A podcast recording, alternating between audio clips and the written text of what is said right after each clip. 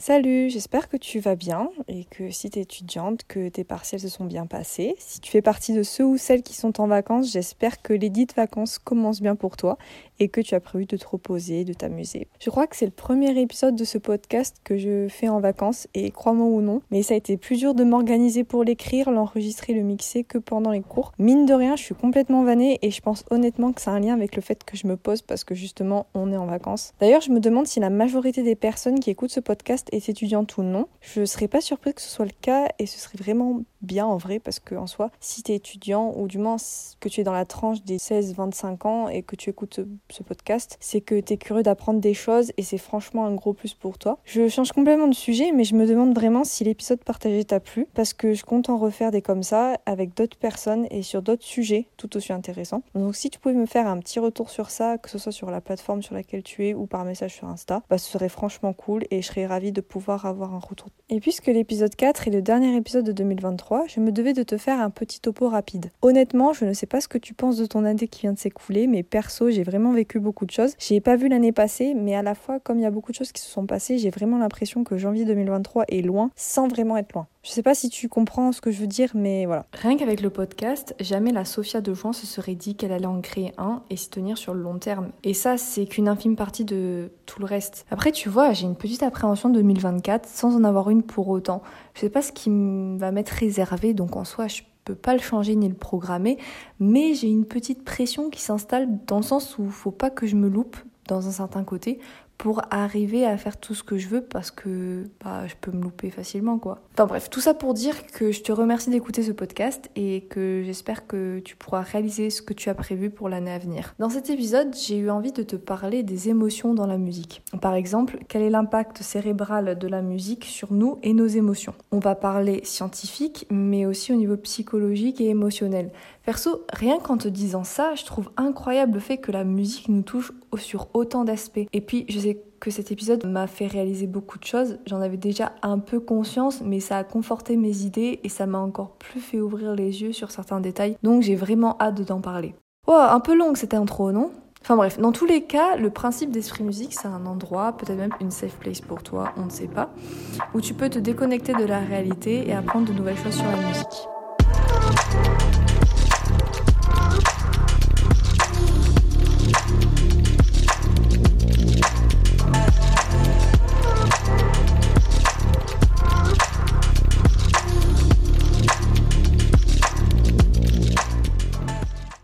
Tu dois certainement le savoir parce que je l'ai déjà mentionné dans d'autres épisodes, mais je kiffe faire des petits sondages sur le sujet de l'épisode pour avoir des avis extérieurs.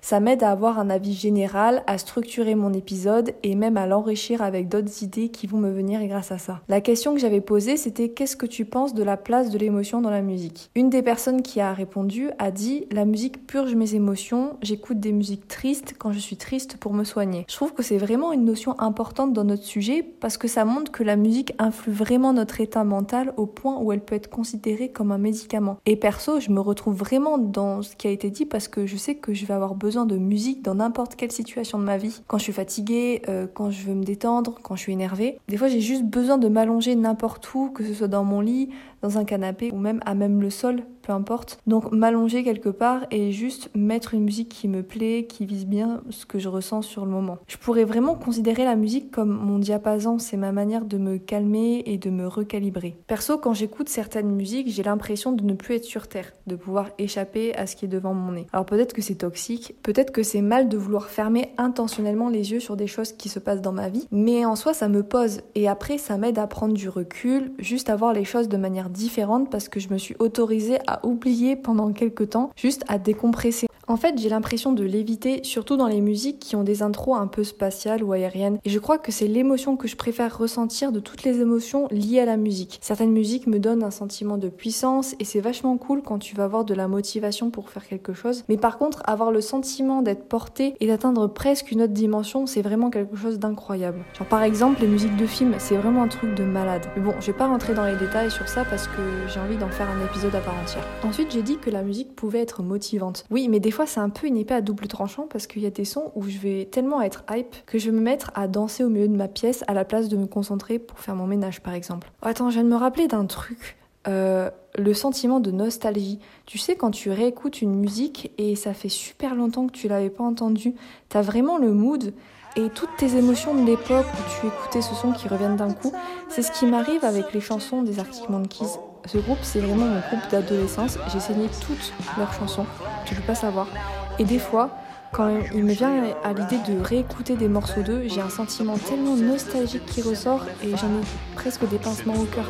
C'est à la fois magnifique et hyper triste en fait. Enfin bref, j'ai vraiment eu 15 jours pour réfléchir à ce sujet et à un moment je me suis dit que ce que je cherche dans la musique c'est de ressentir quelque chose, n'importe quoi.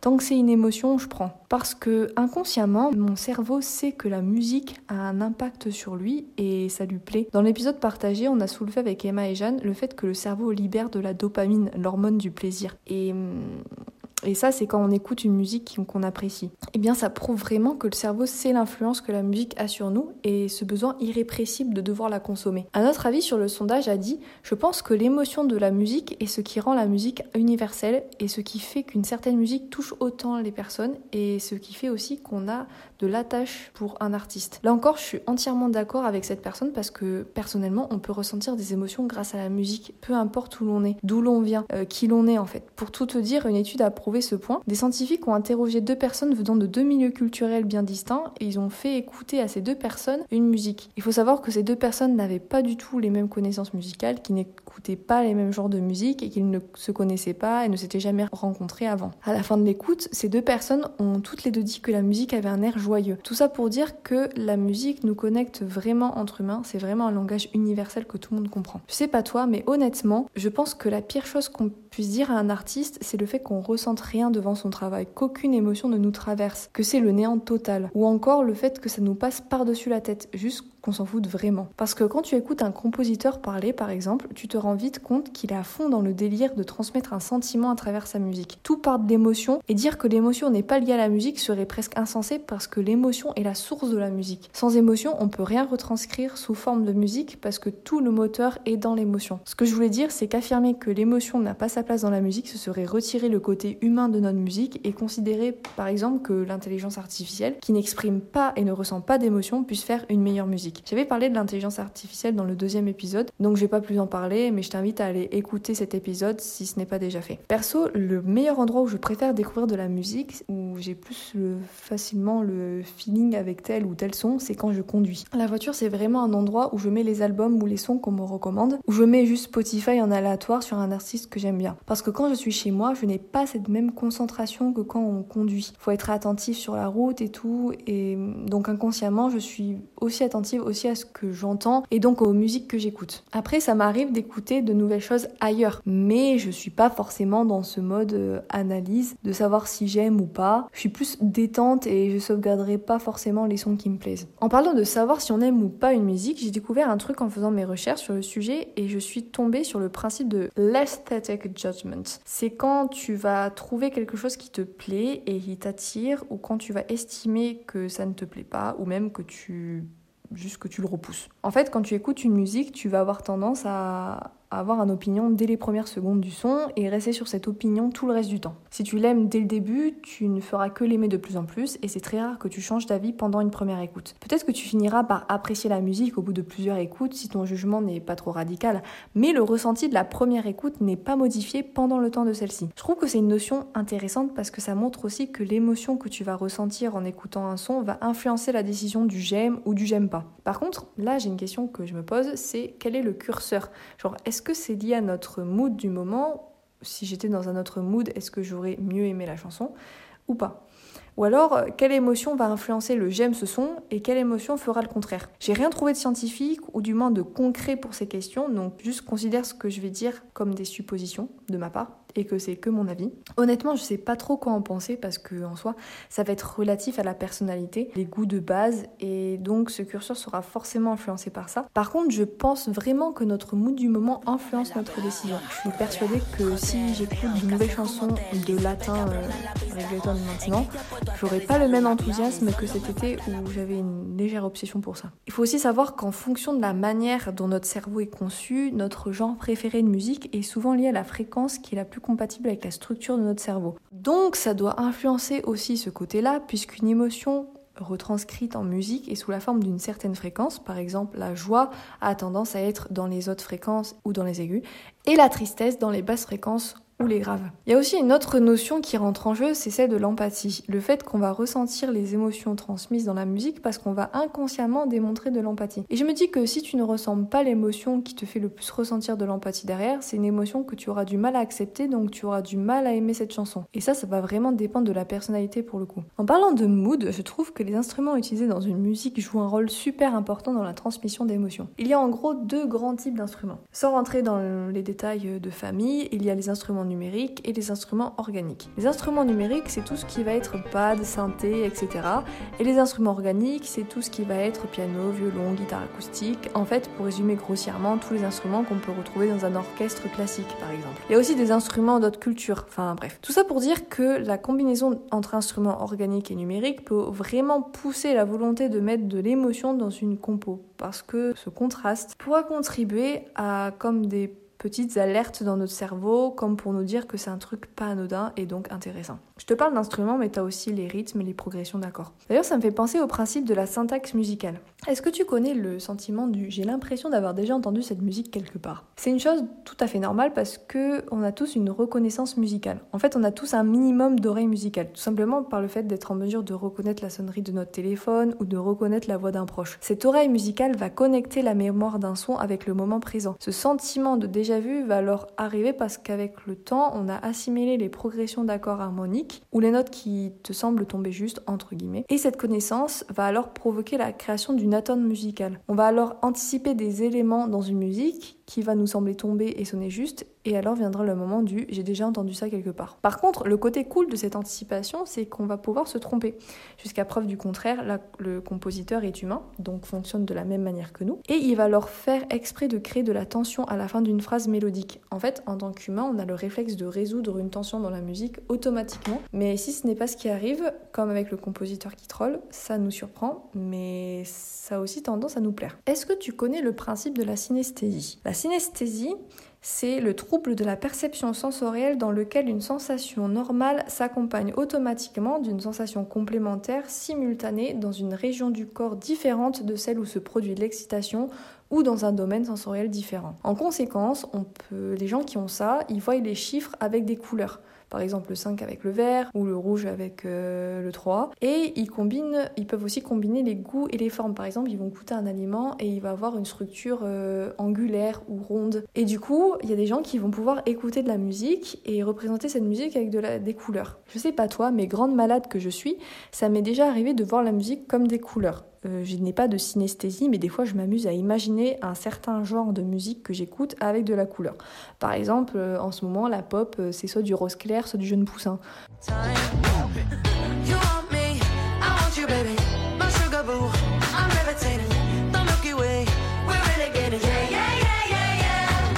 Ou l'électro, c'est du bleu roi et du mauve.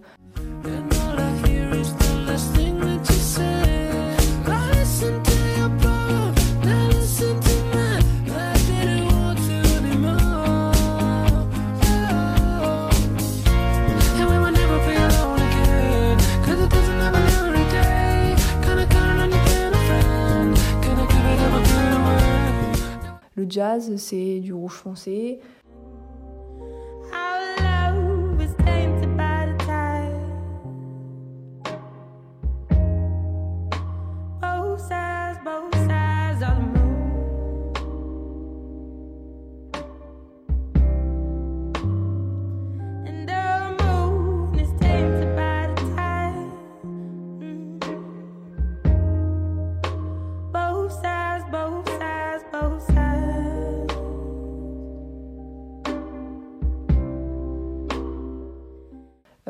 La musique jamaïcaine à la Bob Marley, c'est du vert un peu grinch.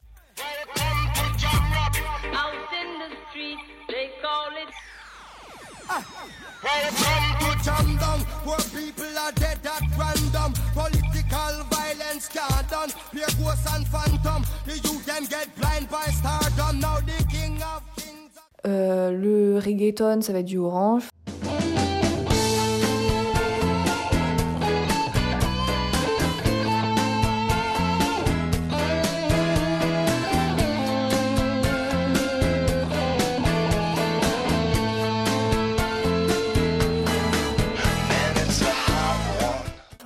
S'amuse comme on peut. Quand j'ai fait mes petites recherches, je me suis demandé comment le cerveau traite concrètement la musique et comment ça fonctionne là-haut tout simplement. Je vais donc partager mes petits résultats avec toi. En gros, on le sait, on l'a dit, mais je le répète, on sait jamais, la musique stimule nos émotions et notre mémoire. C'est ce qui nous pousse à danser, sauter, sourire, pleurer, bouger notre tête d'avant en arrière, ou encore taper une surface avec nos doigts ou nos pieds. La musique va avoir un effet sur le niveau biologique de l'humain au niveau interne avec la pression artérielle, la vitesse de battement de notre cœur, nos hormones, etc. Mais aussi au niveau externe avec la chair de poule, le frisson, les larmes, etc. Dans le cerveau, il faut savoir aussi que le langage et la musique sont traités de la même manière, mais pas au même endroit. On comprend donc que la musique est un moyen de communication. En fait, dans la plupart des cas, la musique va être gérée par le côté droit de notre cerveau et le langage plus du côté gauche. Mais c'est pas tout. Il n'y a pas qu'une implication au niveau des hémisphères, ça va au-delà. La musique est directement reliée à la zone de l'hippocampe qui gère toute la mémoire. Et du coup, ça nous explique vraiment le fait qu'une musique peut nous paraître nostalgique parce que le cerveau l'a reliée à des moments de notre vie. Une des autres parties du cerveau qui est aussi impliquée dans le traitement de la musique, c'est le système limbique. C'est lui qui coordonne le système de récompense et le délire de la dopamine.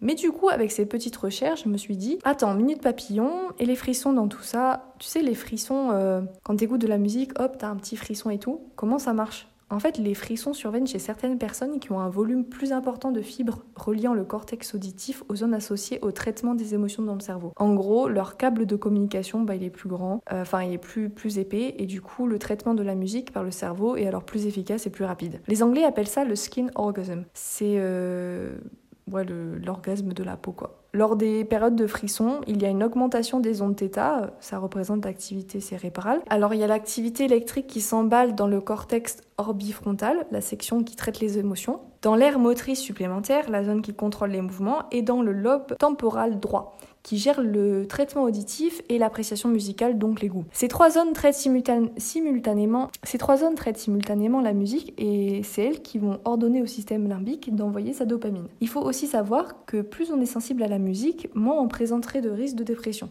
Je dis pas que c'est un remède, mais ça peut aider certaines personnes, de manière générale. Le cerveau risquerait moins le développement de dépression chronique parce qu'on serait plus apte à vivre de nouvelles expériences. Ça y est, je pense qu'on a fait le tour du sujet. Si quelqu'un pense après ça qu'on peut pas lier émotion et musique, faudra vraiment m'expliquer parce que, ouais, euh, bien développer le sujet. J'espère que l'épisode t'a plu. Je vais pas t'embêter plus longtemps parce que je pense que cet épisode est un peu plus long que d'habitude. En plus, je suis en retard, il va falloir que j'ai coupé euh, tout ça. Euh, Mais bon, on va y arriver. Si l'épisode t'a plu, n'hésite pas à noter le podcast, mettre un petit commentaire, ça fait toujours plaisir. Et surtout, un grand merci à toi pour écouter ces épisodes, ça me touche que tu t'y intéresses et que ça te plaise autant que moi.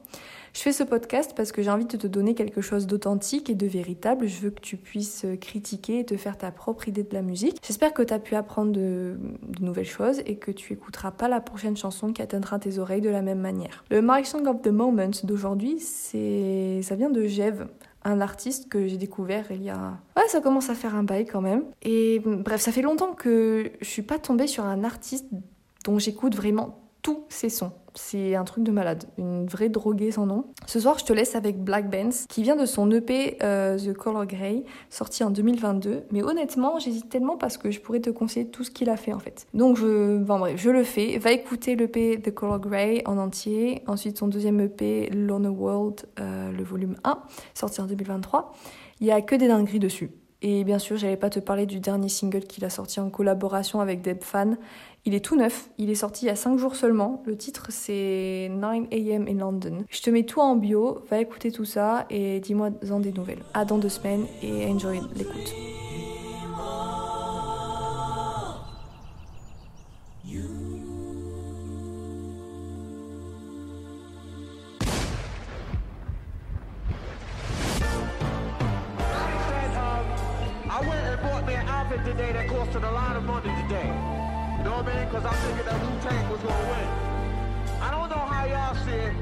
But when it comes to the children, Wu-Tang is for the children. We teach the children. You know what I mean? Is good, but Wu-Tang is the best. Okay? I want y'all to know that this is ODB and I love you all.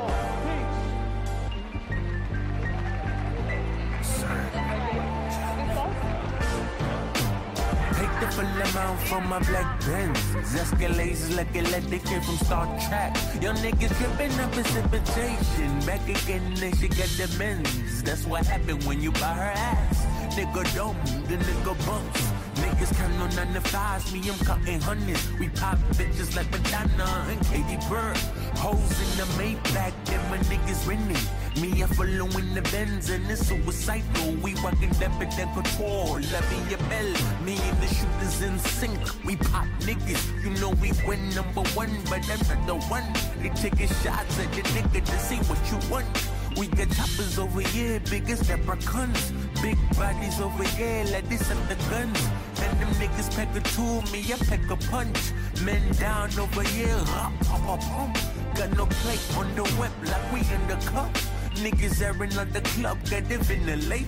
Penthouse looking down, no weapons or plates.